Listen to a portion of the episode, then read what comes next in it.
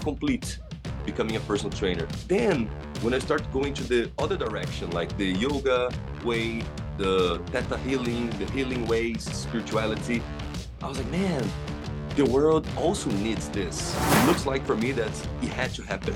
People were really needing it. And mostly people from Sao Paulo, that's like a big capital, and people are all stressed mm. out, taking medicines to wake up, taking medicines to sleep, you know. People are very much workaholics. People don't like your success, you know. Some people like want you to succeed, many people don't want you to succeed. When we went to the TV and newspaper and magazines, people were crazy about it. Like when we were checking the insights on Facebook, we had this like massive skyscraper going up of people checking the website. Going to all these challenges like Ironman. Now I'm training for a Ultraman competition because th- that's how I, I, keep myself motivated. One of the things I, I, I like the most is freedom. All right. Cesar Curti. Am I saying this correct?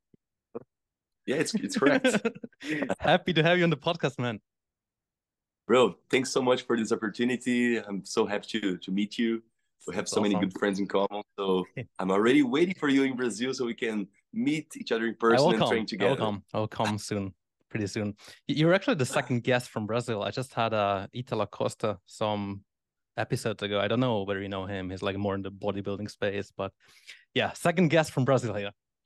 And awesome. I know him by, by name. Yeah. You know him. Okay, cool. Yeah. So our mutual friend Diego connected us because he thinks we think alike.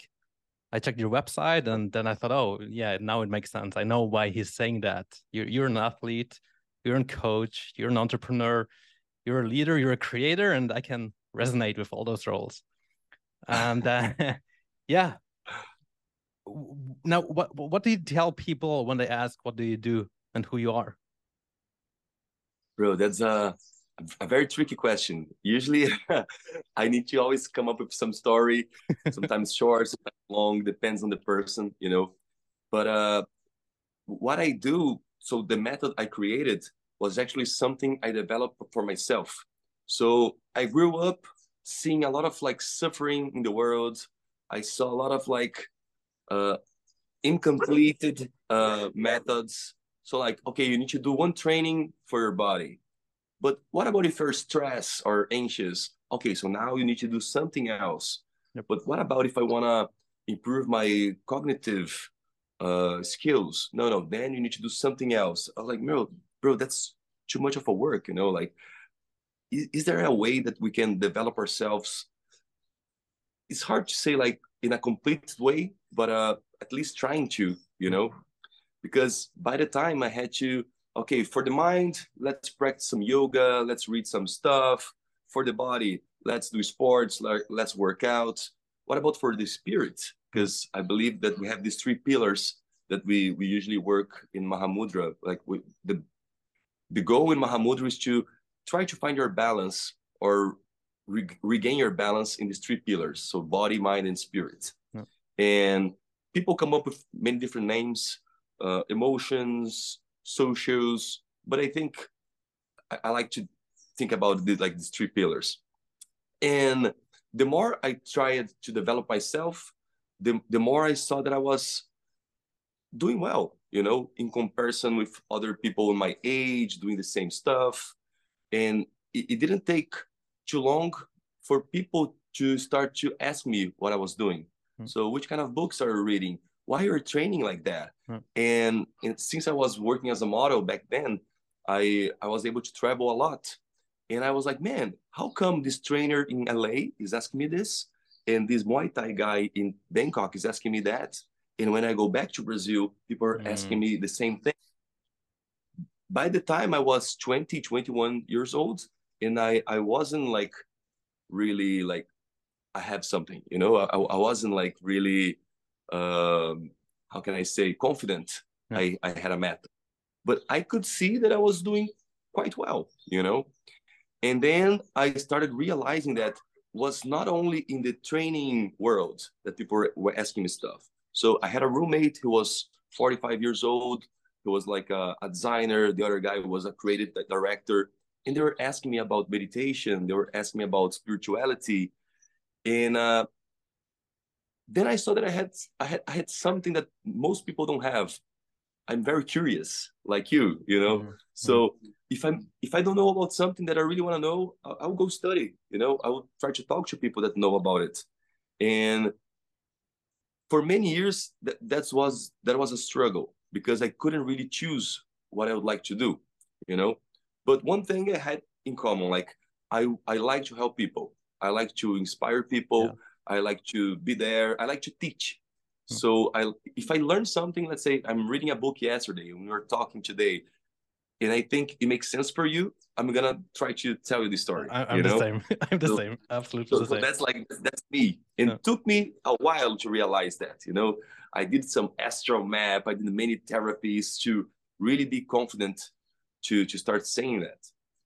And and then I I was doing modeling. I went to acting. I went to LA, uh, pursuing like a. Let, us let's, let's go into into all of that. But but in short, I mean that's a pretty long answer right here. I, I would say yeah, it's, a, it's it sounds to me like a life coach basically, right? Or is, is there even a term for that? What do you do? Because I agree, most coaches do either just the the, the workout part, or if you want to increase like cognitive performance, or this or that um there's probably not a lot who can do everything right i would say it's life yeah. coach or is there a definition for well, that life coach would be a good name for it but two days ago i was talking to a guy who's also a coach here in brazil and he he does like a lot of uh body surfing uh things and he he does like some retreats for people to make them be calm in the water so his name here in brazil is human fish so, human fish and, and I was talking to him about what I do, and he was telling me what he does. And he was like, Man, you look to me like in the middle of a trainer, in, in the middle of a therapist or a holistic coach. Mm. What about a, a holistic trainer? I was like, That's a good name for it, you know, holistic trainer. Because um, I, since I like helping people, I was like, man, you know what? I, I, I, I've been always doing sports my whole life. I like to read about it, I like to study about it. And I think the world needs it. Yeah. People are becoming overweight, obese, yeah. people are being depressed. And I was like, I can help them with sports. I can help them becoming a personal trainer and stuff. So I was feeling very complete becoming a personal trainer.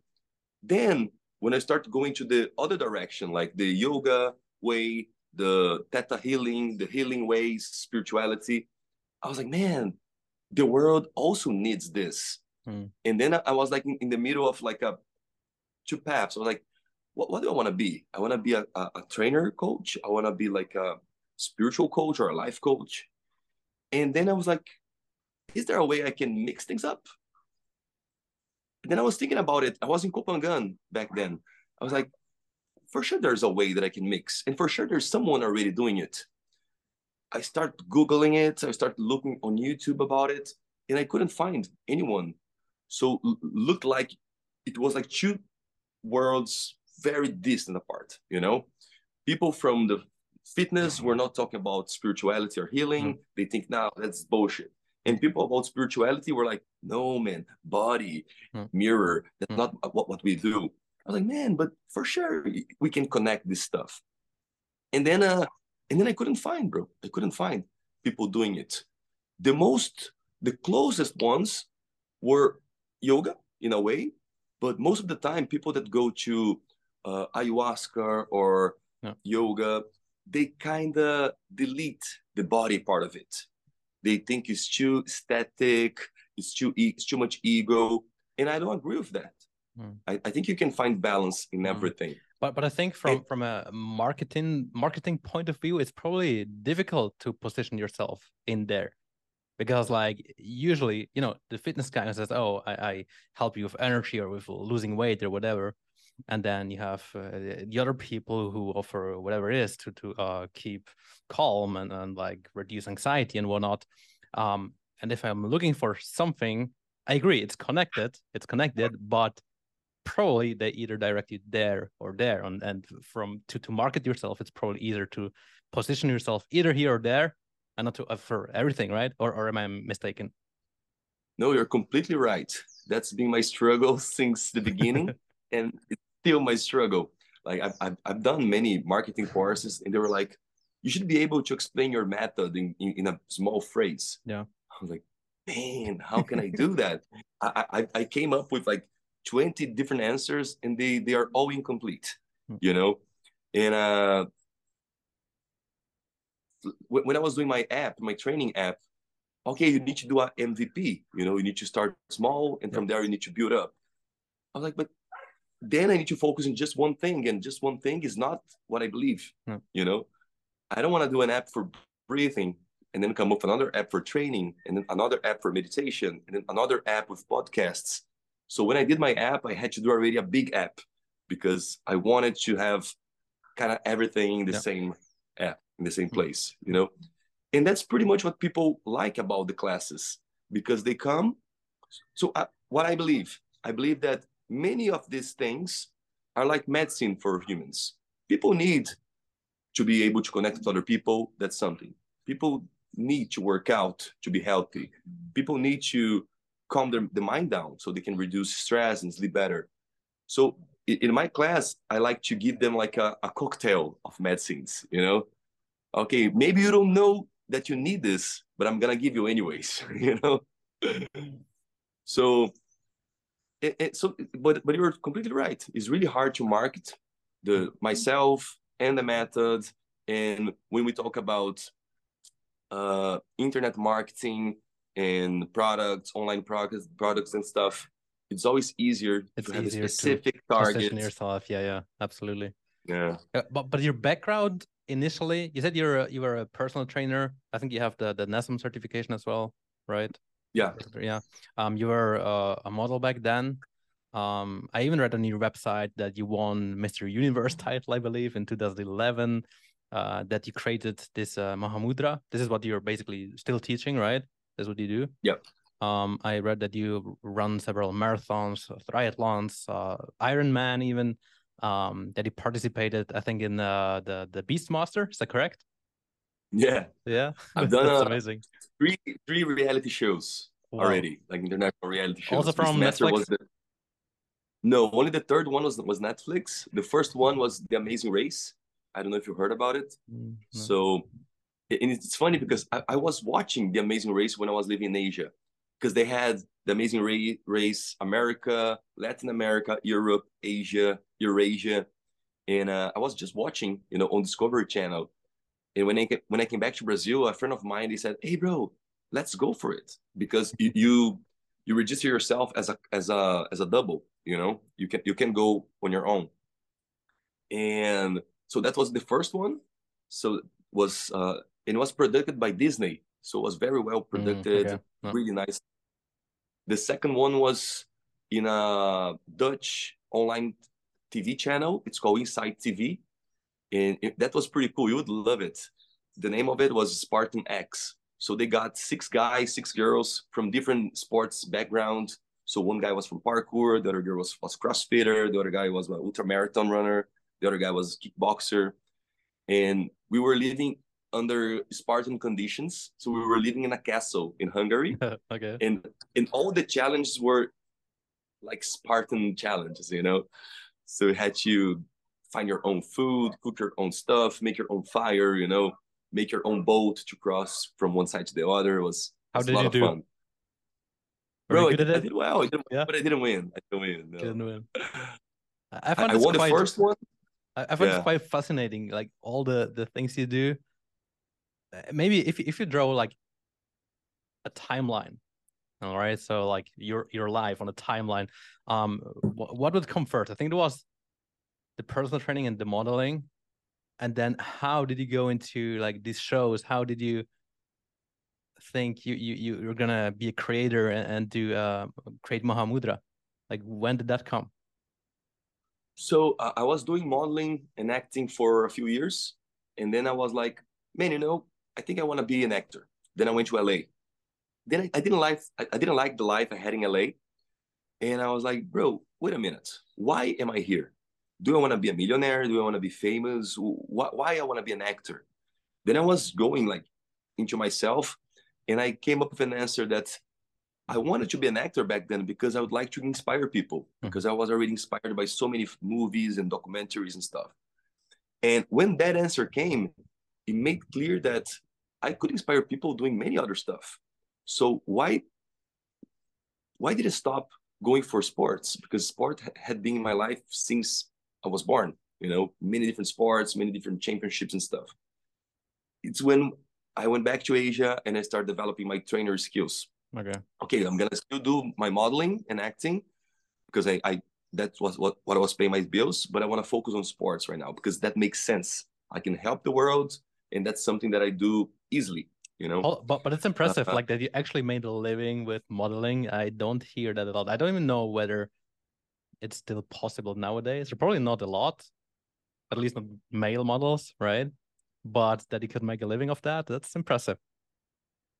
Yeah, Like back then i don't know how it is right now i, I haven't been doing modeling since then but uh, i think like any other profession maybe 10 15% of guys and girls they are kind of make some money 5% are making a lot mm, and 85% are just surviving in yeah. the you know now with like social media and stuff i don't i don't really know how it's how it's happening but um okay so then i start doing both i start doing modeling and PT. Uh, also, but I, I was already mixing up with yoga and martial arts, Muay Thai and stuff.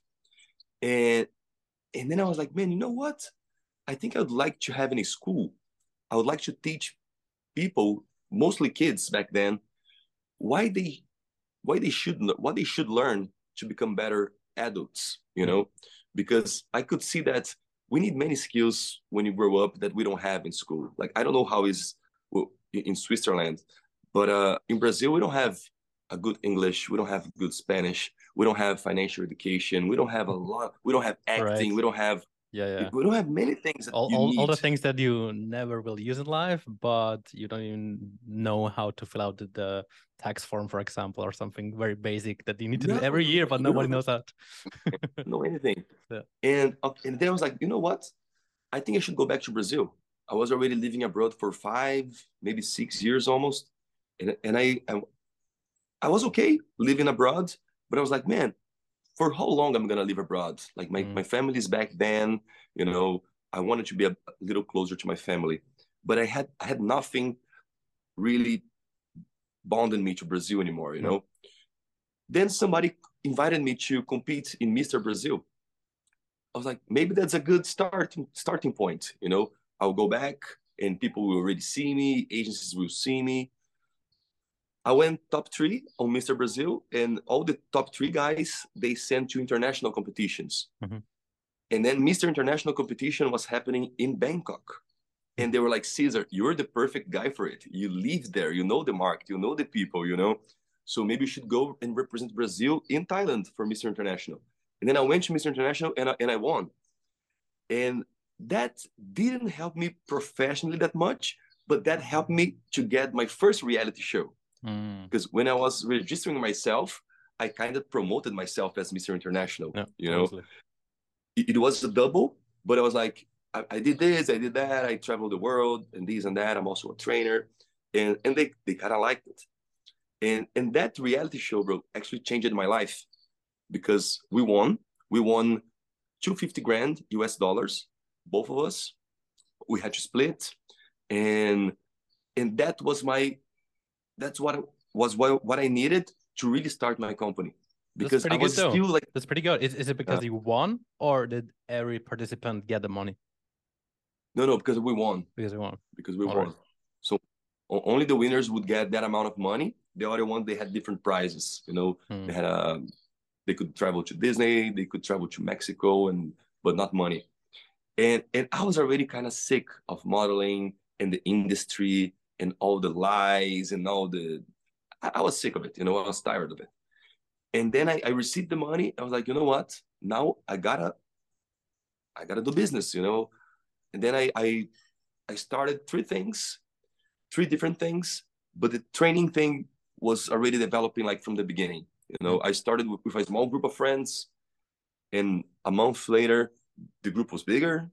And then two months later, I was already opening classes for people that I didn't know. And then since it was so new in Brazil, the the TV knew about it, and okay. they started doing like uh, they started inviting us to go to TV shows and stuff. So to, to do really, what exactly? To to work out with them or to kind of talk about it All because right. no nobody was doing that. You know, because you built kind of a well, it's something new and almost like a, a movement, right? Or a new cult. Yeah, and, and also I was seeing all my friends, guys and girls, they were all like we have modeling background, people like beautiful people, handsome people, and most of them really nice people, nice guys, nice girls. I, I met many Miss Brazil, Miss International, and all these beautiful ladies, and was really a marketing strategy. Like I didn't know exactly how to do marketing back then, but was the beginning of social media, and people were just posting pictures of food, parties, mm-hmm. and stuff. And then we start po- posting like beautiful people doing acro yoga running training in a open environment. Because back then work, working out was just in the gym mm-hmm. you know? You, you we were starting to have the boot camps you know on, on the beach or in the islands but that was not very popular. Where you had the, the idea from was it from asia? Or is it was it just an idea of yours or yeah since I was traveling and I've been to Muay Thai camps in Thailand and some boot mm. camps in Europe, I was like, man, nobody's doing that in Brazil yet, you know? And when I was training for the reality show, because the coolest thing about the reality show was like, you had to train for something that you don't know what you're going to do. Yeah. So I had to try to be creative and yeah. try to train anything I could imagine. Yeah. I was even like building castle cards, you know, I was trying to study about memory. I was like really mm. going for it, mm. you know. And then I start running in Ibirapuera Park. And then I saw so many cool places to train that nobody was using. I, I could see a place with calisthenic bars, nobody was using.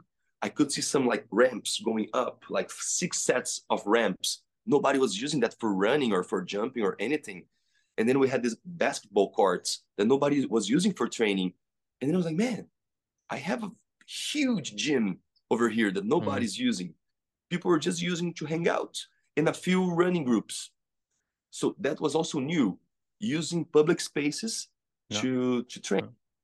Yeah. And uh, what, what, and if I wanted what, what, what year was that? Like more or less. That was 2013. Okay. 2013. Because I mean, I mean, I've been to Ibirapuera I don't know whether I'm saying it right, to this park, right? And it's like everyone doing sports, and you have like the calisthenics guys, and then you have basketball. And I, I found it super cool. I knew it only from uh, well, California, right? There are people outside and in, in Venice Beach, and yeah. they're working out. In Switzerland, we, we also didn't have it. I brought kind of, well, it, it was more like freeletics, calisthenics, all of that. I saw that in LA, and then I would go back to Switzerland and show people, and they found it super cool. Also, some something new, right? Um, but yeah, I mean, in, in Brazil, for for me, it's like uh, well, everyone does it, but it's basically, yeah, you, like, and, and other people who who who like contributed to that, right? That's so popular yeah. nowadays.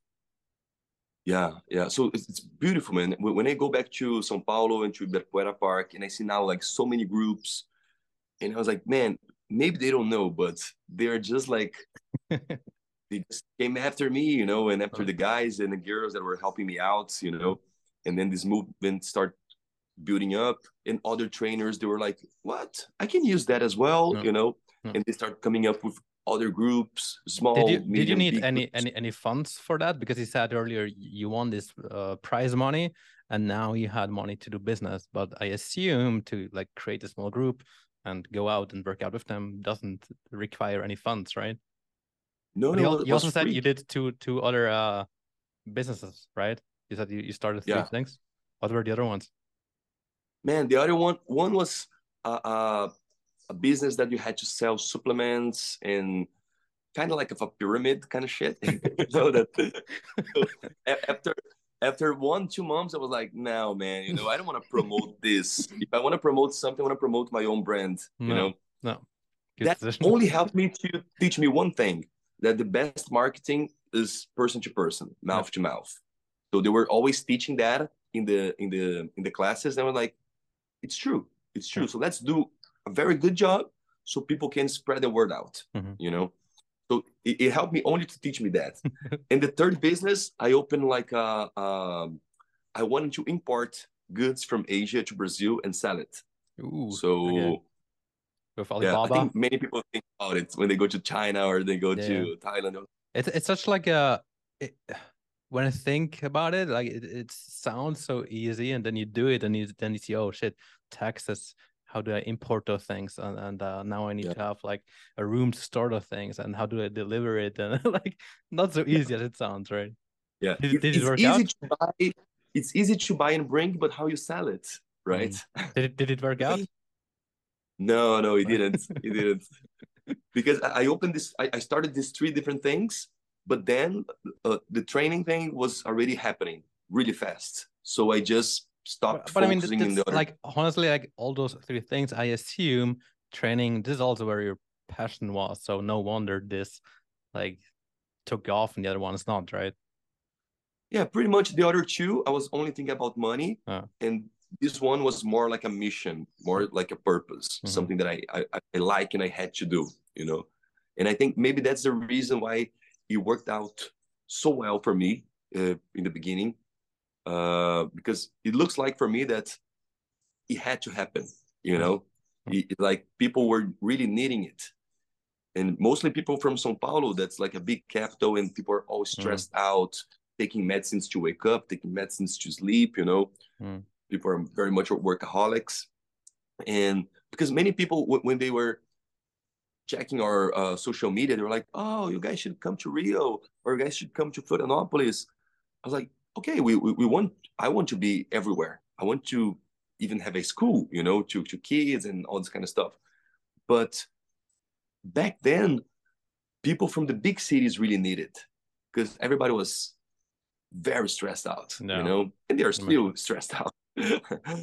and uh, so it was, was very interesting to teach yoga and meditation for people that would never go to a yoga studio, No. you know. No. Like I, I have some cool stories when when you do a yoga nidra, there's like a yoga technique when you put everybody laying down on the floor.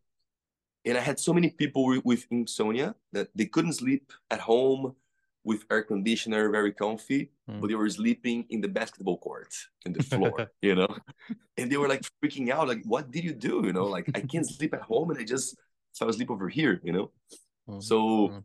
well, it's, it's a very cool, man. It's, it's, it's something that doesn't matter what happened in my life, that's something that I, I have to do, you know? Mm, like a calling. But but you said earlier you would do that for free, basically. So how what would you do to to make it bigger to like actually also make a business out of it? So it, started out teaching my friends, and my friends were inviting other friends, cousins, girlfriends, boyfriends, and then the, the group started to get bigger. I started once a week, and then we, we became two times a week. And then I, I opened up an Instagram account, a Facebook account, and people started to follow, you know, because the pictures were beautiful, people were beautiful, and was something very curious. The name Mahamudra was something very different. What what does it mean actually? In- Does it have a meaning? Mahamudra, uh, I found this name in a in a book of Osho. It, it- he was saying that was one of the highest spiritual states that you can you can Okay. attain. You know, if you go back to Sanskrit, Maha means great, and Mudra means password, key, gesture.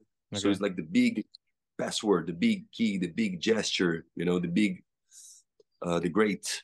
So I like that because it, it gives possibility to many different meanings. You know, like what, what is the great secret for you? What is the great s- meaning for them? You know, for some people it's happiness, for some people is success, for some people is peace. Mhm. So I kind of like that. You know, so the idea of the method is for for you to find what is the great gesture for Mm. yourself. You know, Got it. and develop yourself. And uh, and then people were asking me like, how can I join? How can I join? And then uh, I came up like, okay, guys, we're gonna start three different classes: morning, afternoon, evening. Sign up, and that's how we we pretty much started. You know, we started with three classes, and my first salary was like a thousand bucks. You know, and I had to split with some people that were helping me out, and and then like a big TV channel in Brazil, Globo, they were recording something in the park. It was nothing to do with us. And then they saw a lot of people doing uh, animal movements in the basketball court. And they're like, 3 p.m. Who works out in the basketball court 3 p.m. You know, and they started watching us training, and they were asking me what was that. I explained, and they really loved it. Hey, can we show this to our producer? If he likes it, we come back to shoot with you guys. I was like, of course, bro. They came back and wow. they made like a show, like a seven minutes show on the biggest channel in Brazil. Yeah. After that, huh? yeah, after that, Globo with another show came back and did another show and then all the other channels did a show with us because if Globo did we need to do it as well mm. Mm. then we were already in all the tv channels since all the tv channels were interviewing us all the newspapers and magazines wanted to interview us as well. So it was crazy. Looked like i was a fucking millionaire spending so much money in marketing but i wasn't spending anything with mm. it you know? Mm. so that's why it, for me it's more like a calling. You know it looks like it, it had to happen you know? How would and... be like the, the the turn back from that? Like if if you're in tv in the newspaper and everywhere like how many people would actually sign up because of that? Or how did you see the growth happen because of that? what what was huge. Like we we couldn't we, we couldn't sign up everyone. You know that's we, we had three groups. And then in the third month we had to had six or nine. Mm. and i'm just one. And how can i teach so many people? We, we we have we didn't have the internet to do that back then mm. you know? So i had to start training people to help me out and then people were like you cannot teach people that are not personal trainers and they're not on physical education. They cannot teach that. And so then i start seeing how how's the market? People don't like your success you know? Mm-hmm. some people like want you to succeed. Many people don't want you to succeed. Yeah. So then it was when i started to have the first problems.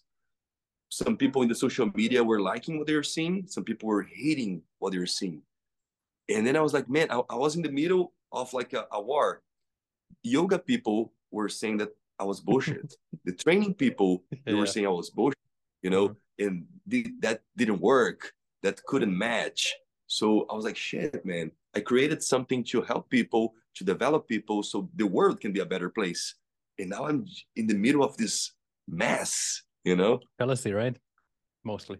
So yeah. So every, everything has a price, you know? And I was not ready for it. I was not ready for it. And then uh, then I had to become a businessman, pretty much. And I didn't want that, you know? I remember that one of my dreams I, like to put my goals on the paper, right? And one of my dreams was to one day become a CEO of a big company, you know? Mm-hmm. After two years of Mahamudra in the market, I finally got an office. I finally got my director room, you know? Bro, after two weeks in that room, I wanted to kill myself, you know? I was like, man, I miss so much going back to the park, huh. being dirty, and huh. teach people over but, But that you means know? you had uh, your own trainers at this point, so that you didn't do a lot uh, yourself yeah. anymore. Yeah.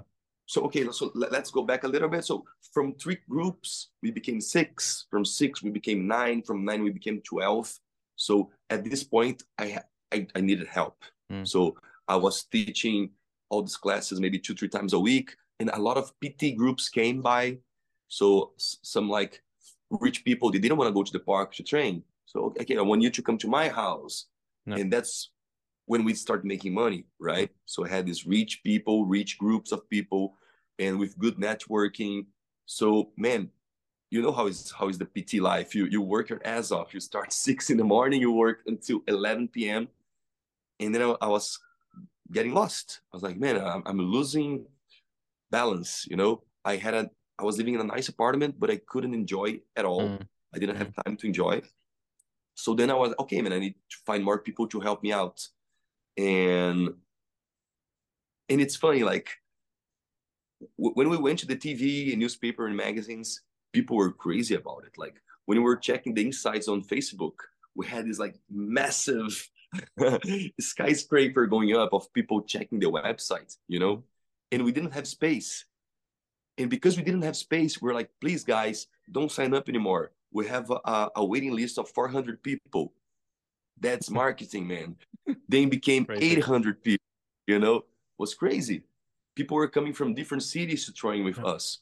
I was like, uh, at one point, I was like, man, that's really nice. It's really cool. And the other point, I was like, I don't really know how, what to do. You know, I don't really know how to grow that fast. I, I don't even know if it's possible hmm. because I tried, but then you lose you lose quality. No. And then like some people showed up like, okay, I'm a trainer in California. Can I open up the method over here? I'm a trainer in Australia. Can I open mm. up the method over mm. there? And in the beginning, I was like, whoa, let's try it out. So we started like opening different cities in Brazil and a few units out of so Brazil. It's kind of an affiliate. Like yeah, in the beginning it was. In the beginning was. So there were people that were already training with me in São Paulo and they were moving to yeah. other places. Yeah. Smart. And I was like, that was pretty much what jiu-jitsu did, you know? So they grew up in Brazil and they start like mm. spreading yeah. the word out. But we, we were not ready for it, you know? And then people were in Sydney doing whatever they wanted. Whatever they wanted, Yeah, I, I, can imagine. and, and they were maybe like growing or most likely ruining the mark mm, yeah, yeah. in a different market, you know, that I have never been. And then and then after one year, I was like, no, man, let's close down all these units. Is is just giving me headache. Was it lucrative really at least? Did you make money on that? Not at all. No? Not at all. So I was like, man, it's giving me a lot of work, headache. I'm becoming anxious because I don't know what they're doing over there, and it's not giving me any money. You know, so it didn't make sense. So uh, everything I learned over these years was trying you know i never really had a business plan planned out you know okay you, you got to do it here to become a franchise or you, mm-hmm. you, if you want to have affiliates that's what you should do so I, I, was trying i was trying different things you know? Okay this guy wants has a reading studio and he wants to bring the method over there. Okay let's talk about it and let's think about mm-hmm. it. Oh this guy want to teach in a park in his city. Okay let's talk. Come do the certification trainers trainer course with us and, and let's talk about it. So do, and are, are you still involved right now? Let's say if, if i come to brazil and say i want to become a trainer would you be involved at all me yeah or yeah so okay. what am i doing now like monday i'm starting a course here in, in florianopolis so now what i'm doing people are coming to florianopolis and they had to be here for a month so it's a 200 hours uh, course. And along these 200 hours, I'm going to teach what they have to know and uh, they'll be tested. So they, will be tested physically, uh, mentally. They need to study a book and I'm going to do a test on them, an exam in the end of the, of the course. And I, and I also want to meet them personally to see how they behave, how they are, which skills they should improve you know so it's not like a course that you come and you get a certification yeah. you know it's that's, a course that's that super you smart you come. that's super smart i think but it means that you right now you only coach trainers do you still give like classes to to the end consumer yeah i do i do okay. so but um but now i'm only teaching people here in, in florianopolis and when I'm traveling, I do events in different in different places. And I did a few online courses already. So it's a way that if you're in a different state or different city and you want to have classes with me, you can join online. But uh but I still didn't find the perfect product for it. Okay. You know. So the app you were I, talking before never really got built. Is that correct? No, it did. It, it did. did. I spent a lot of money on it, but the business plan didn't work out. Okay. Okay. I invested a lot of money on it. And then my partners back then, they told me, don't worry, we're going to bring investors and we're going to make it huge. Never happened. So mm-hmm. after two years, I was like, man, it's, it's, it's not happening. And then we, we did a partnership with a different app. And it didn't make sense for me that we had our classes in a different app yeah. and our app yeah. in the same page. So I kind of took took down from the stores. So I still have the app, but it's not in the market anymore. Got it.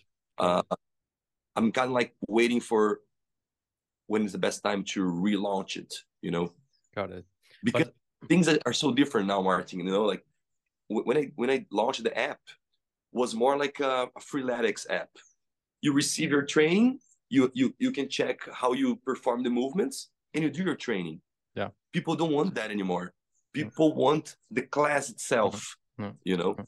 people they want you doing jumping jacks with them. Mm-hmm. People want you to do push-ups with them. So mm-hmm. that's what I do on Zoom. That's what I do on okay. on uh, okay. You still okay. Or Got I record a full class and I upload to them. You know. Got it. Got it. And that I think connects much more with with people actually. How big is Mahamudra today? Like how many people participate in? Uh, I don't even know how do you how you count that, but probably how many people join classes on a, on a weekly basis all over Brazil? We have like a um, we have direct students, the ones that are paying like monthly fees and stuff to work out in in in different cities. Mm. But we also have like uh, people that don't live in a city where we have the method, but they come in every single event. Mm. You know, they, they like to be the challenges. So it's really hard for me to count. Yeah well let's say we have maybe a thousand students or something mm-hmm. you know but you know i found it super fascinating i, I came to brazil in 2018 and i was in São José dos Campos so like 45 minutes from sao paulo right and i knew about mahamudra and every time i would go to sao paulo i would just go to uh, park and i would see it. maybe there's like some of these guys because i saw them on instagram or whatever and just the fact that I know you guys or knew you back then already without anyone telling me, like it, it was also not a friend like Diego said, hey, you need to go there. It was literally me as a foreigner having other problems like, you know, as a new father and uh, like just emigrated there. But I knew about Mahamudra. Like it's crazy. Like the, the movement. That's, yeah. that's, that's really cool. That's really cool. Super, and now we're cool. here. You're, now we're here. yeah, I still haven't uh, never joined. I never joined, but every time I went there to the park, I would look, oh, maybe these guys are here. but I never could. I, I I joined once, but I think it wasn't. It was like calisthenics, something like group uh, of. Um, I think also some famous Brazilians. I, I don't recall, but there are uh, some some uh, calisthenics group that joined once. That's it. I never made it to maybe Mahamudra. Yeah, could be. Yeah, could be. Cool. What's the mission with that? Where where do you want to go with that now? I, I love transforming people, you know. So I love when people come with low self-esteem and maybe no goals at all, or maybe forgotten goals, forgotten goals. And I love when people reach that, yeah. you know. So pretty much the the mission of the method and my mission is to improve the world by improving people yeah. you know and I, and I along along the way improving myself as well so I, I, I really like to go to all these challenges like Ironman now I'm training for a Ultraman competition and because that, that's how I, I keep myself motivated you know? I need to have like a, a hard goal a hard challenge to to look for you know? I, I, want to talk about that. Like I, i'm a fitness enthusiast like you are and i love talking about you know training and diet. Before i go into that a few questions when we go back to when you were modeling because, because i'm curious right? I'm like you said i'm curious um if if I mentioned this competition, Mr. Universe or even Mr. Brazil, is it like in, in bodybuilding where you go on stage where you present your body and then you get a note, or or is it more like fashion? how does it work? It's a mix. It's a mix. So it's pretty much it's a, it's um what's the name of it? It's a beauty pageant, right? So they are they're gonna evaluate your fitness, how is how's your shape, how you speak, your you fitness any... or your appearance. Your appearance, your appearance. Okay. There's a difference. Also? They also have like some, but they also have some like uh sport competition to see how you okay. how you move and how stuff. And um, so they, they kind of want to find who is the most complete person to represent the country. Okay. Because the goal is for you to go to international competition and compete against Mr. Switzerland, Mr. Germany and whatever, you know. And uh, so they have all these different competitions, and they give you a score, and then in the end of it, you have the top five, top three, and the and the champion, you know. So, but but there is a a stage, there is a catwalk where you go on on your swimwear once. Okay. Okay. So, so Mr. International, for example, we had to go three times in the catwalk. We had to go with suits, we had to go with, with swimwear, and you, you had to go with uh, something cultural about your country. So you need to dress up like in a cultural way, you know. How would that look for you? Bro, I, I did a capoeira suit, so for me it was okay. easy. Okay. Okay. Just like white pants, some like rope on my waist, and shirtless was easy, you know. Cool. People are like, you should go with like carnival and stuff. Yeah, like, this man, was I was big. thinking carnival. I was like, I'm gonna take that to Bangkok, and I was like, no fucking way, Oh. you know. So I just did my capoeira thing. Uh, Mr. Brazil, we had some like sport competition as well, some talent competition. So in Mr. Brazil, I I like music, so I I played one of my my songs, you know, and then I had to present like a social product project if you had one. So uh, it was really interesting as well. Uh, so it's, it's not really only Okay. like um, men's physique kind of competition, you know. Mm. But all the guys they were like in shape. Yeah. You know? W- w- Once you won the Mr. Universe or yeah, Mr. Universe title, this is right. How how do you feel? Or how do you feel? Like, do you feel like, oh, I'm so much better looking than this guy? And how do you feel? Like once you Bro, won the, the champion? Back then, to be honest with you, I was really thinking about the money, you know. Okay. and the price was not that big. The price was ten thousand US dollars, but uh, I just, I just got the news that I would become a dad. So I, I have two daughters. Oh, So was my know. first daughter. Hmm. I was like, and then I was like, man, I'm fucked. You know, I just moved back to Brazil. I'm not working as good as here as I work in Asia, and I don't really know if I want to keep doing this. Hmm. So I, I had my reserve, but my reserve was was going already going low. You know, I was doing like some DJ courses to maybe I would start. DJ. I didn't know what to do. You know, Hmm. and uh, so that was before Mahamudra, before the reality shows and stuff.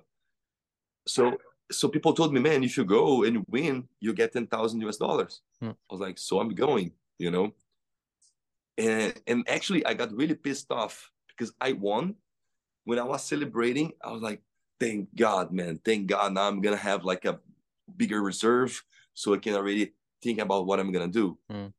And that was kind of a scam, you know. The ten thousand grand was actually in jobs, so I would have to go to an Mm. agency, Okay. and they would find jobs that would pay me ten grand. I was Oh, like, no, okay. guys, no way, man. So I, the prize was you need to go back to do what I was already doing, pretty Yeah, much. Because because if you if you're from the countryside of the country, you were never a model before. For you, it's fascinating. For me, I was already doing that shit Yeah. for five years. So the prizes you can work for them basically.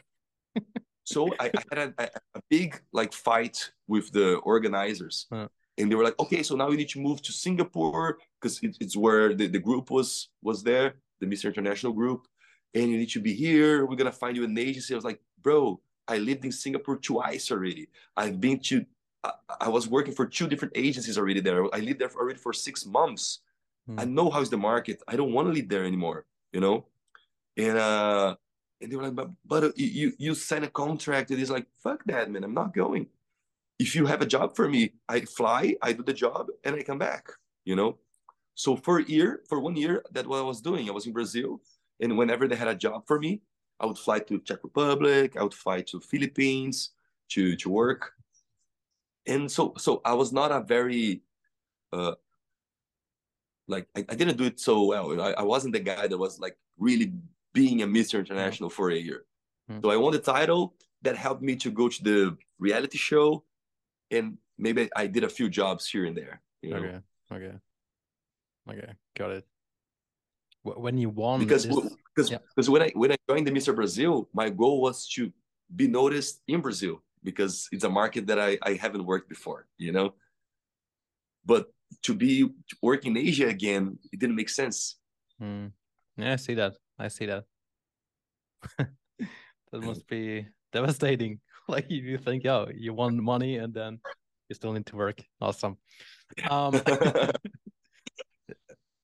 back then, yeah. I mean, you, you probably put more focus on just your appearance and and and body, or that's just like my assumption. I don't know. Do you think how you look is still as important as back then, or did you have like, you know, this shift to more performance or how you feel or? I think the the main focus is how you look, but was also important how you talk to people, how you connect with the sponsors, you know, how you answer the questions. Like not not everybody has the chance to answer the questions, mm-hmm. but when you go to top five, they come up with some like really tricky questions for you to answer on stage, you know, on TV and stuff. So it's very tricky. Yeah. You gotta be like smart in a way to yeah. to do a good answer, and uh, that's pretty much the final. The answer is pretty much the final, and then they they are evaluating you like analyzing you to see how you move, how you talk, got how it. you got it. If you're gonna uh, if you're gonna uh, represent well the brand, right? Yeah, that, that, makes sense. That makes sense. But I was more referring to to you and your life when you when you look back. What is it? Thirteen years, whatever. 2011 to to now, almost 2024. How did your goals shift since then? Because as a model, you need to get to be in shape. Probably six pack is ah, probably yeah. the most important. Is, is it as important today as back then? No, not at all, man. Not at all. What What is your main my, focus right now? My main focus is to build a solid company. You know, we we've been through pandemics. Many things changed. I already had so many uh, partnership problems, uh, legal issues. So my goal now is to really keep doing my job, but uh, don't stress out so much. You know, uh, develop my students, develop my coaches, my trainers. And what, you, and... what your personal fitness is concerned, if you have like, I mean, you just uh, you said earlier you you're uh, training for an Ironman right now. Is that correct? Yeah, Ultraman is that, Ultraman. Is Ultraman. Another... Okay. Okay. Yeah. Wow. Okay. yeah. It, then I I come up with like these crazy goals, and I'm try to step by step reach them. So Ultraman is one of these big goals that I have. I was supposed to do in 2020, and one month before the competition, pandemic hit it, and I and the the race didn't happen. So I I trained, I did my whole preparation for it, and the race didn't happen. And um, I'm also like a skydiver, so I, I want to go one day to wingsuiting uh, I did my first wingsuit flight this wow. year, but yeah. I didn't do it so well. I almost died, so I need to to get myself more. Are you not like scared, especially especially said you had two dollars, correct? Yeah. Like this would probably come to my mind. I mean, the, the thought of doing that is, yeah, th there's something in me, uh, like you know, this spark, and yeah, I, I would like like to try and do that, but I also know, okay, I cannot risk I don't want to risk my life. You know what I mean? Yeah. But that's the thing. It's part of the method. So I'm I'm kind of practicing it. You know. So I can't really doubt. If I if I'm doubting it, it won't happen. You mm. know. So that's the thing. Like you just need to uh, believe always... so strongly in you that that it's going to be well, right? Yeah, yeah. But to really be, strongly believe in you in that in, in something like that, you gotta prepare yourself for it. So, for example, wingsuiting is not a sport that you, you start on it. You need to become a skydiver first, mm. have like hundreds of jumps, then you are allowed to start trying it. Mm. You hmm. know, yeah. it's like it's like if you want to go to Ever- Mount Everest, it's not something that you go. Okay, I'm going tomorrow. You need to develop yeah, yeah. your obviously. Your mountain climbing skill stuff. So, so that's pretty much what I do. Like I like to find these crazy goals and see if I can get there. You know. So what's the now, craziest? What's the craziest thing you've done so far? The craziest thing I did so far, like the hardest or yeah bro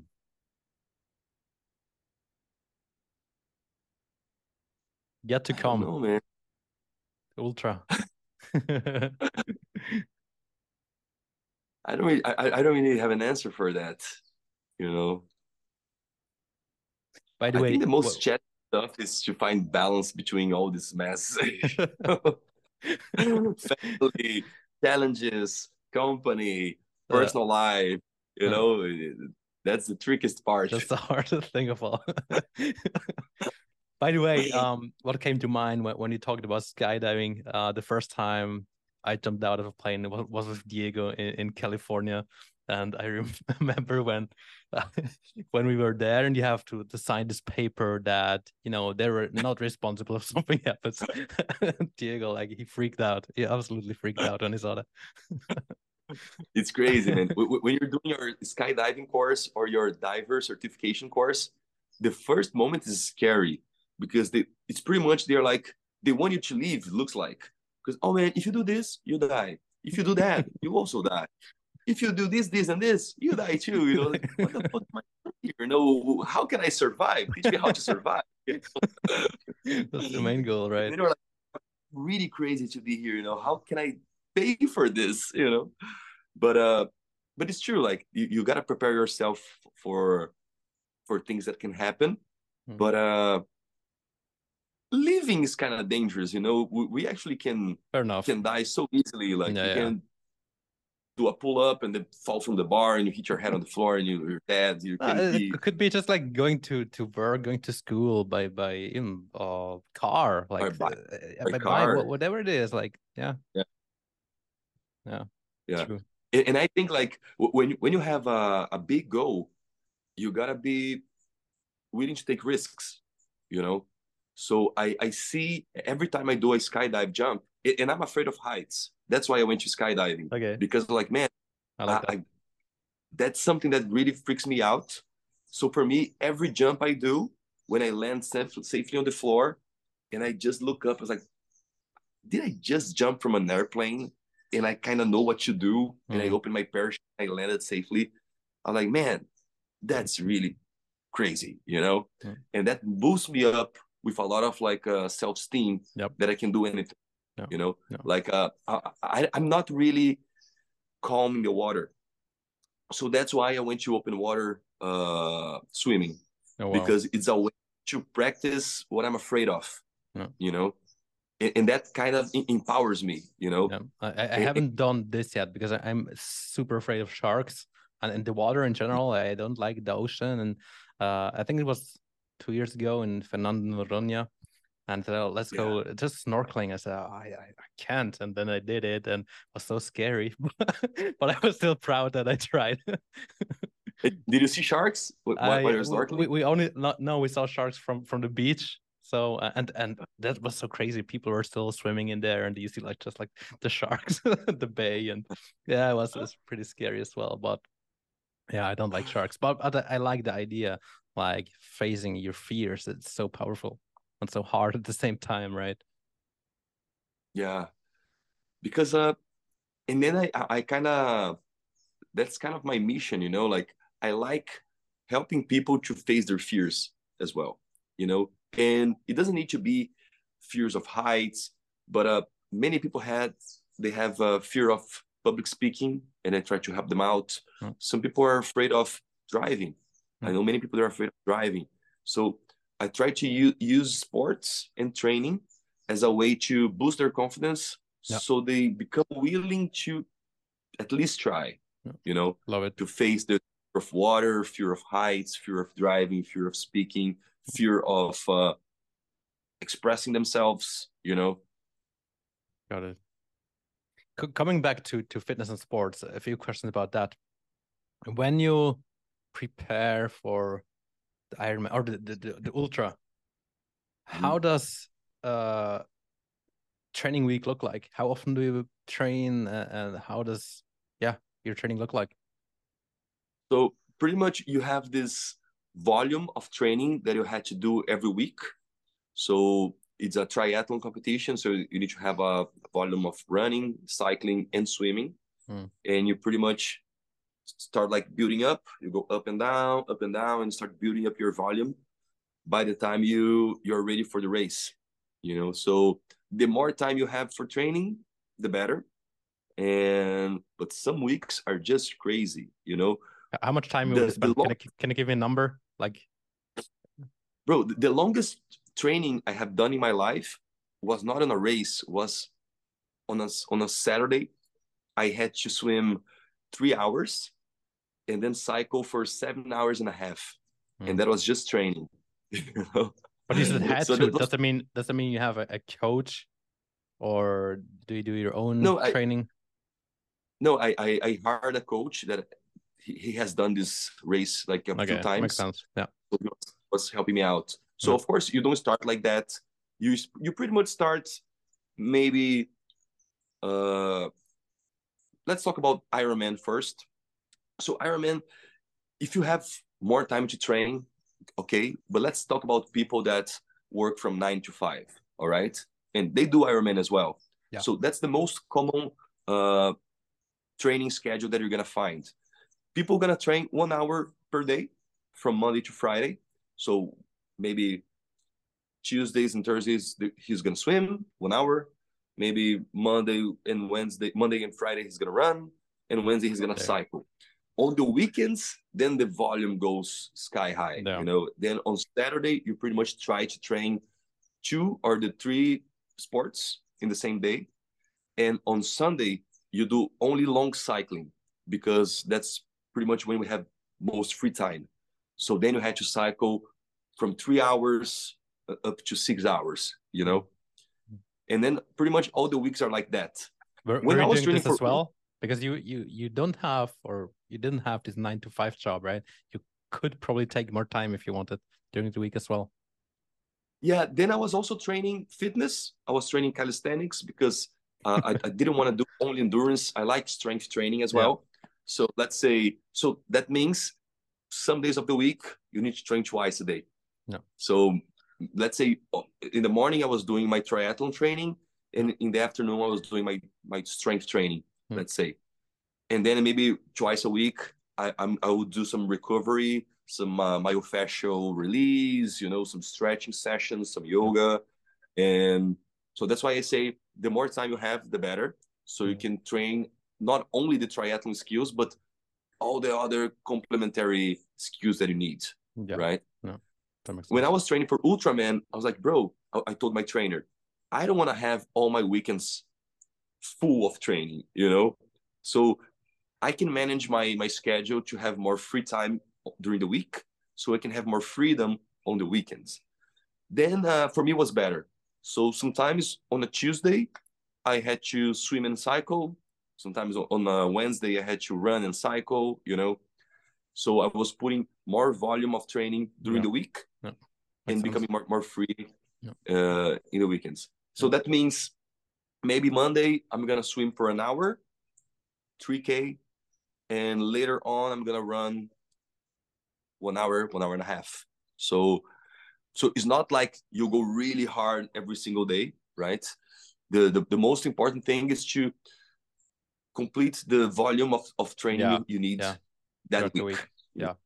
But I, I still like that you didn't neglect the the weight training that you still kept going with that because obviously it helps also with the endurance or like I, I'm having a lot of well let's say semi-professional cyclists and they they are all the time on their on their bikes and the moment we integrate strength training they say oh it's it's now so easy to go uphill right before I struggled so much and now yeah it, Yeah. it always helps them as well um and also because I to keep the shape as well.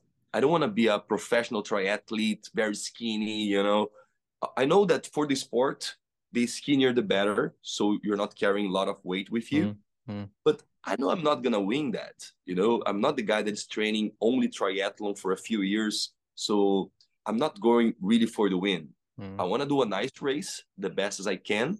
Mm. Who knows? Maybe I do well, but uh, I, know that some other guys they're training 20 years for that. Yeah. You know?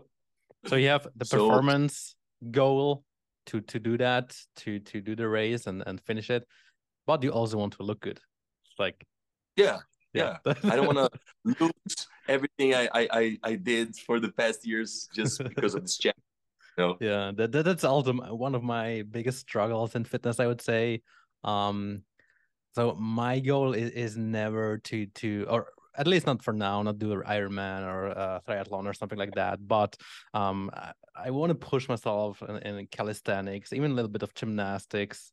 Um, not that that I'm a gymnast by any means, but I want to learn some body weight stuff, and then at the same time, I, I I want to look good and I want to feel good, and um, like combining performance and skill training and then also the aesthetics how you look is sometimes almost contradicting. Because like in, in, in calisthenics again you need to be light you, you the, the the lighter the better right? You cannot be bulky not too much muscle because like everything is so much more difficult. Um yeah. obviously yeah being muscular is cool as well. So i can relate. but, but, but one, of, one of my goals in calisthenics is to be able to do a planche. Planche i think planche. that's yeah. Just, yeah. so beautiful man. I think that's i, so I could do just straddle with the legs open yeah you can do it. Uh, oh, not anymore. Beautiful. I don't think anymore. I don't think that. I think my, my biggest achievement, I would say, is, is is the Iron Cross on the rings. So where you go up. Oh wow! And then yeah, this this I was super uh, proud of that. Um, right now I'm trying to do the the flares. Do you know the flares? Oh, okay, like the break things. It's like the break. It's super difficult, but but I'm trying. Yeah. I'm trying. Yeah, yeah, I'm trying. Nice, nice. I, I love this. I love these crazy movements as well. You know. Yeah Power I don't have anybody to teach me that, but sometimes I like to watch some tutorials and right, I, I like to. I, I, wish I, am I'm, I'm looking all the time for okay, who can show me this move? And and here in Krabi, I'm searching all the time. Okay, where's a gymnast? Or hey, I'm reaching out to people. Hey, I saw you here. Uh, um, can you teach me? But yeah, I didn't find anyone who can teach me. Or yeah. yeah. Anyway, uh, how how does your diet look like? What is your approach to to nutrition? Bro, uh, I've tried many different diets already in my life. Uh, lately, I've been more like only on like a lifestyle diet. You know, lifestyle I kind of try to do what what my body asks me.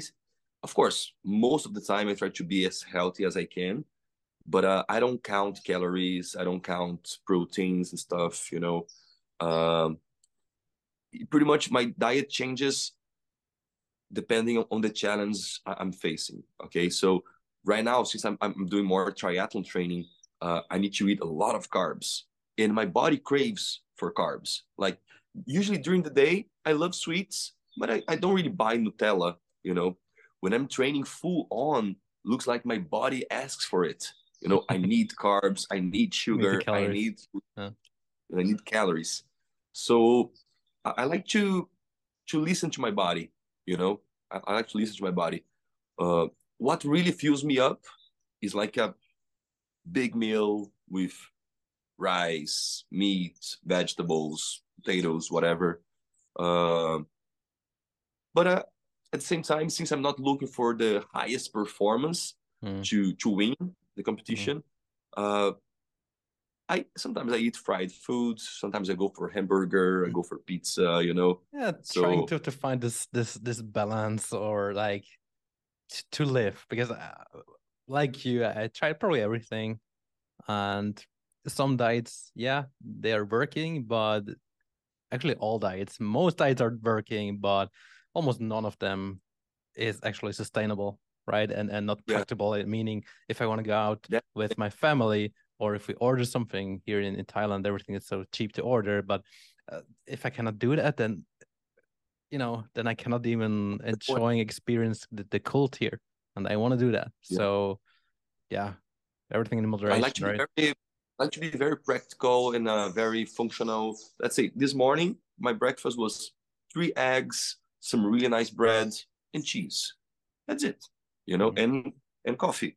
I do mm-hmm. some nice coffee, and that's pretty much it. You know, so I like to be very functional with what I eat. Uh, like at night, I bought a lot of these really healthy meals, and I just warm it up and I eat it all. You know, uh-huh. so uh, because I, I like changing stuff.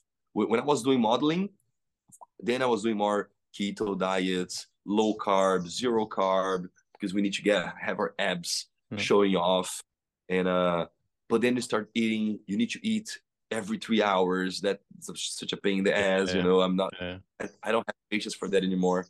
And eating the same thing every single day. Back then, I didn't care, but now I care. I don't. I don't. I don't want to do that. You know. So, like you said, sometimes I'm with my family. Sometimes I'm with friends. Sometimes with I'm with girls, and I gotta eat what I have to eat. Yeah. You know. Yeah. I mean, but of course, this boring. Yeah, yeah. Like I, I remember too. You know, rice, broccoli, chicken six times a day, and like timed, right? If I if I'm half an hour late, then oh shit, like I'm freaking out here. like, like I cannot yeah, miss that. Uh, yeah, it's more stress than anything, to be honest. Yeah, but of course, everything depends on your goals. That's yeah. what I tell people. You want to do a body, you, you want to be a bodybuilder. That's how you should eat. You know, yep. don't try to eat like me trying to be a bodybuilder. Mm. You know, mm. uh, if you want to be like a very high performance athlete, no, no, that's not how you should eat. You should eat like that. Mm. But uh, right now, I'm, I'm I'm more of like trying this lifestyle, uh, intuitive diet. You know. Do we still do any any modeling work? Bro, not at all. Not, not at, all. at all. Because you're only like, like somebody because you're tired or, or or too old bro, I'm tired of the the industry. industry you need to be uploading new pictures all the time. You need to be in contact with an agency, and then you need to be asking them for work all the time. So of course I'll do it if just comes up on uh, on Instagram or social media, you know, because these days you don't really need to be a model to do most of the jobs anymore. If you have followers, if you have engagement, people are yeah. inviting you to do. Stuff. Yeah. So, I had this uh this fitness model from uh, LA on the podcast as well, and he was talking about that. That's like since social media, um, for the companies, it's it's so much cheaper to find someone, right? And it has like a lot of engagement. It's even better marketing than finding a professional fitness model and then pay him a lot and need to fly him out and and he doesn't hasn't has no reach. So it's it's much easier for the companies and for him the fitness model well it got kind of out of business almost right yeah. So that's why uh, I think even the modeling agencies they changed. These days they want models with like a very movement, social media, whatever you know, mm. with like a lot of a lot of followers, yeah. and uh, and that's what the brands are doing. You know, that's what the brands are doing. Pretty much. How how old are you now, if I may ask? I'm 36. 36. 36. And you, Martin? What do you think? Don't say anything wrong. I would say 30, 31 or something. Yeah, yeah 31. Yeah, absolutely. 30. Perfect. Yeah. Awesome. Cool. And have you done any any modeling job as well? Mm, well, yes, it, it, yeah, you can say yes, but I cannot say that I really made money uh, out of it. A few modeling jobs where I was like, you know, the model and and, and they, it was professional setup, but not that I actually made a significant amount of money or, or never that I could like uh live off it. But I also need to tell like it it, it you know i'm I, first of all i'm super small so for most jobs it's like oh you're not uh, tall enough and then i also never you know my when i feel the most confident is when i'm doing sports when i'm can be myself and I don't need to try to be someone else for you know to fit a specific brand or to fit they what what they need. So i'm probably a very bad actor let's put it this way a very bad actor. I can be very good at being myself and being authentic but if i have to be someone else or look like someone then nah not for me. You know what i mean? Awesome. But yeah. th- that's what it's, it's nice about social media because now that's what brands are relating to. They want people to be more authentic. They want be people to be themselves. Yeah. And so I think it's it's cool. You know, you don't need to try as hard to be another celebrity. You know, it's not it's not working that way. Yeah, not not anymore. I, I think there there was a time that it worked, but but anyway. Yeah. Um, I, last few questions. Um, what do you think is is the key to your to your success what do we have that other who are not as successful don't have? Well i like to how can i put it that way? I'm very creative. So for me if i see someone doing already what i want to do i kind of lose the the will to do the same I, I like doing things that haven't been done, mm. you know, or things that I think it's very difficult or things that are not related to each other. So let's talk about Ultraman and wingsuiting. Usually people that go to one way, they, they don't go to the other no. group, you know? True. So I like to be this guy that travels through different tribes, you know, and, and can be friends with all these different tribes and it can learn and teach with different people and different groups you know? So maybe maybe that's one thing that helps you know? Be be open be willing to learn from any kind of people be curious and and be very intuitive that in a way that man i want to do something new you know? There's always space for something new i think yeah. maybe that's the, i think i think you're pushing yourself out of comfort and most people are very comfortable where they are and say oh this sounds crazy. I don't want to do that why should i do that? Right? Why should i start something new? I, I'm, I'm like happy with my job here and with my life and they're just you know they're not willing to try something new. You on the other hand i love what you said right? That you want to do new stuff that that you want to face your fears and this is not something a lot of people have. I think this that's is why like very unique. The the documentary of uh, Arnold just came out, yeah, yeah and yeah. he's a guy that was, I was like, man, if he did everything that he did, we can do it too, you know. So that's that's the mindset I like, you know. Hmm. So let's try to push ourselves, get out of the comfort zone, because out of the comfort zone, we're gonna find new stuff. So I'm I'm pretty much always looking for what's new, what's next. You know, if I get too much comfortable, it starts to piss me off. You know, like I told you, I went to I became a CEO. I had my office. Two weeks later, I was like, no, man, that's not it. You know, mm. so I, want to have a new experience. I want to travel to different places. Uh, I think it, one of one of the things I, I, I like the most is freedom. It's freedom. Yep. So yep. that's why I find a job. I need to find a lifestyle that I can still be myself. I can still try to develop new things, uh, even that people think that's crazy that I shouldn't mm. be doing. I shouldn't take risks anymore. But that's pretty much what I what I have to do. You know mm. what I'm gonna do. Yeah, I'm absolutely the same. Uh, I love what you're saying here. I'm, I'm so much the same, and I'm also like I, I even you know, I also I write down my goals like you, and then I said, okay, I'm gonna write the book, and then half a year later, I, I wrote every day for an hour or two, and then I finish it, and then okay, done. What's next? Oh, like just yeah. the next chapter, right?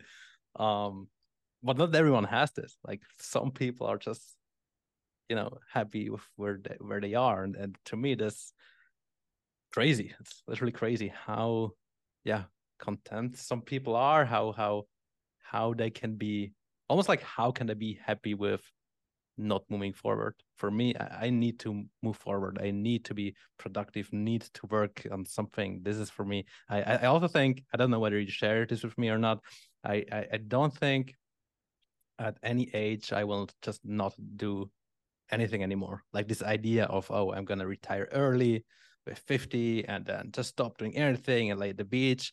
For me, I don't think it will ever. No. I don't want to do that because I want to do stuff, right? And, and if true. You, if you can do this, the stuff you like and that you believe in, um, yeah, I, I don't think I, I will ever ever stop. You know, like the difference is, some people they're like, you know what,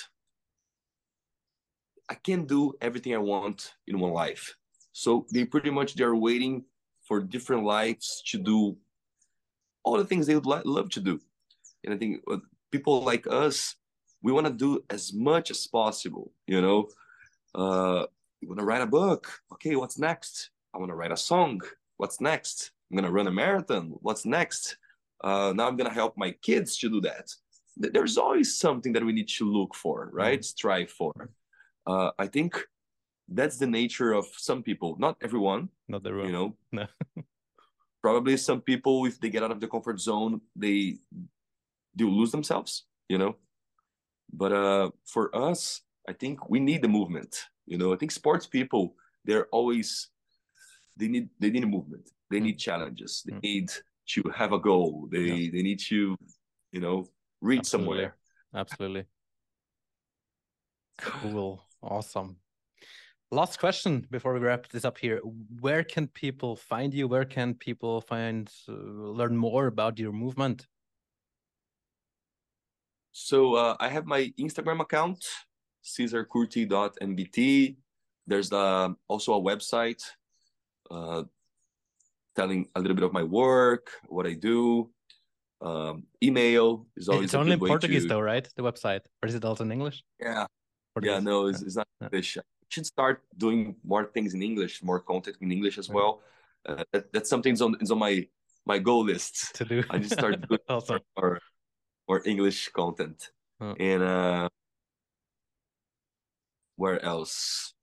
Yeah, because YouTube, all these things are pretty much all in Portuguese. So good. I have a new goal.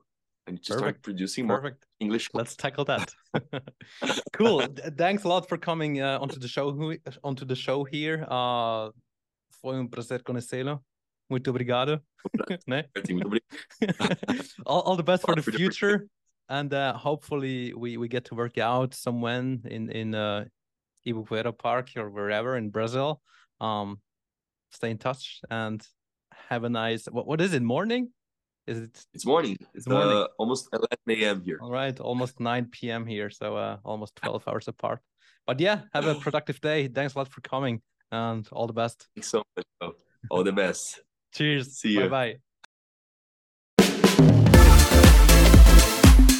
that was it for today Thanks for tuning in. Hope you got some value out of this episode. If you now still have questions, please feel free to send me an email at martin at gymperformance.ch or reach out to me through social media. I will certainly read your questions and will personally get back to you with an answer. Also, if you like this episode and want to do me a favor, please take a print screen, upload it on your Instagram story, and tag me at gymperformance so I can repost. This obviously helps spreading the words. I appreciate your support. Now, thanks for tuning in and see you next time.